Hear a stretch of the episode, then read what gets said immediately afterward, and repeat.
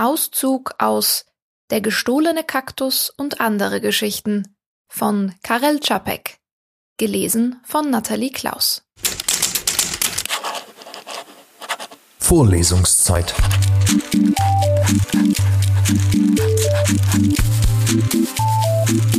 Der Geschichten-Podcast für jede Gelegenheit.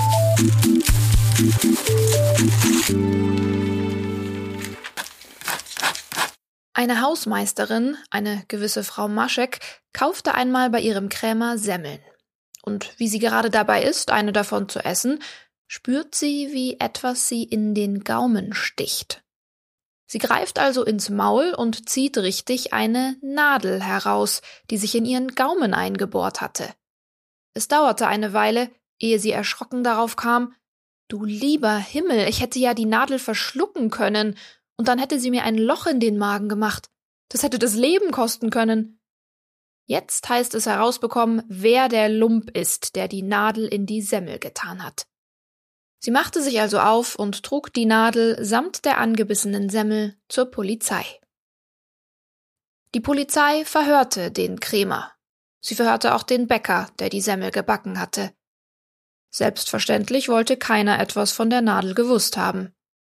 Die Polizei übergab den Fall dem Gericht, denn es war ja offensichtlich ein Fall von leichter Körperverletzung.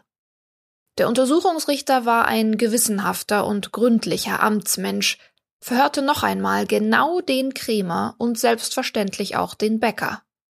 Beide versicherten und beschworen, dass sie es nicht seien, bei denen die Nadel in die Semmel geraten war. Der Untersuchungsrichter durchforschte den Laden des Krämers und stellte fest, dass er keine Nadeln enthalte. Dann begab er sich zum Bäcker und beaufsichtigte das Werden der Semmeln. Eine ganze Nacht verbrachte er in der Backstube und sah zu, wie der Teig gemacht wurde, wie man ihn aufgehen ließ, wie der Backofen geheizt wurde, wie man die Semmeln flocht und sie in den Backofen schob, wie sie dort blieben, bis sie goldbraun wieder herauskamen. Er stellte solcher Art einwandfrei fest, dass beim Semmelbacken tatsächlich keine Nadeln verwendet werden. Sie können sich gar nicht vorstellen, was für eine hübsche Arbeit das Semmelbacken und besonders das Brotbacken ist. Ich kenne das, weil mein seliger Großvater eine Bäckerei hatte.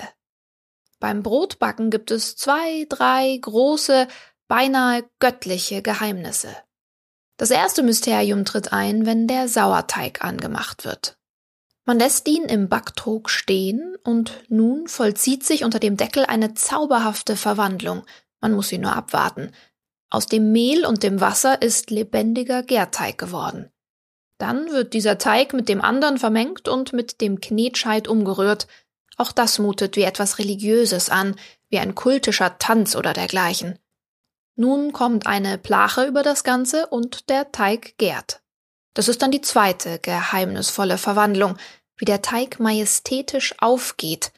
Und dabei darf man das Tuch nicht aufheben und neugierig zugucken. Ich sage Ihnen, das ist nicht weniger schön und nicht weniger sonderbar als eine Schwangerschaft. Ich habe mir oft gedacht, dass der Backtrog eigentlich weiblichen Geschlechtes sein sollte. Das dritte Geheimnis ist das Backen selbst. Was wird denn nur im Backofen aus dem weichen, blassen Teig? Du lieber Gott, ist es denn nicht wie bei einem Wunder, wenn die Leute so einen goldbräunlichen Leib herausziehen, der duftet, wie selbst ein kleines Kind nicht köstlicher duften kann? Ich glaube, man sollte bei den drei Verwandlungen in den Backstuben läuten, wie man bei der Wandlung in den Kirchen läutet. Aber, um auf meine Geschichte zurückzukommen, der Untersuchungsrichter war nun mit seiner Weisheit am Ende. Die Sache ruhen zu lassen, fiel ihm indessen nicht ein. Er nahm also die Nadel und schickte sie an das Chemische Institut, damit man dort feststelle, ob die Nadel vor oder nach dem Backen in die Semmel geraten war. Dieser Richter hielt ganz besonders viel von wissenschaftlichen Gutachten. Am Chemischen Institut arbeitete damals ein gewisser Professor Uhr, einer von diesen sehr gelehrten, bärtigen Herren. Als ihm die Nadel zugestellt wurde, begann er lästerlich zu fluchen. Was diese Gerichte alles von ihm haben wollten. Vor kurzem erst hatte man ihm Eingeweide geschickt, die schon so verdorben waren, dass es nicht einmal der Prosektor mit ihnen aushalten konnte. Und was sollte das Chemische Institut mit irgendeiner Nadel anfangen? Schließlich jedoch legte er sich die Sache irgendwie zurecht Und der Fall begann ihn zu interessieren. Ihn als Wissenschaftler, verstehen Sie. Am Ende sagte er sich, gehen mit so einer Nadel in der Tat Veränderungen vor sich, wenn sie in den Teig kommt oder mit ihm gebacken wird. Beim Gären bilden sich im Teig gewisse Säuren und weiß Gott was sonst noch, auch beim Backen. Und man kann nicht wissen, ob die Nadel an ihrer Oberfläche nicht leichte Zersetzungs- oder Korrosionsspuren davonträgt. Unter dem Mikroskop müsste sich derartiges feststellen lassen. Er ging also die Sache an.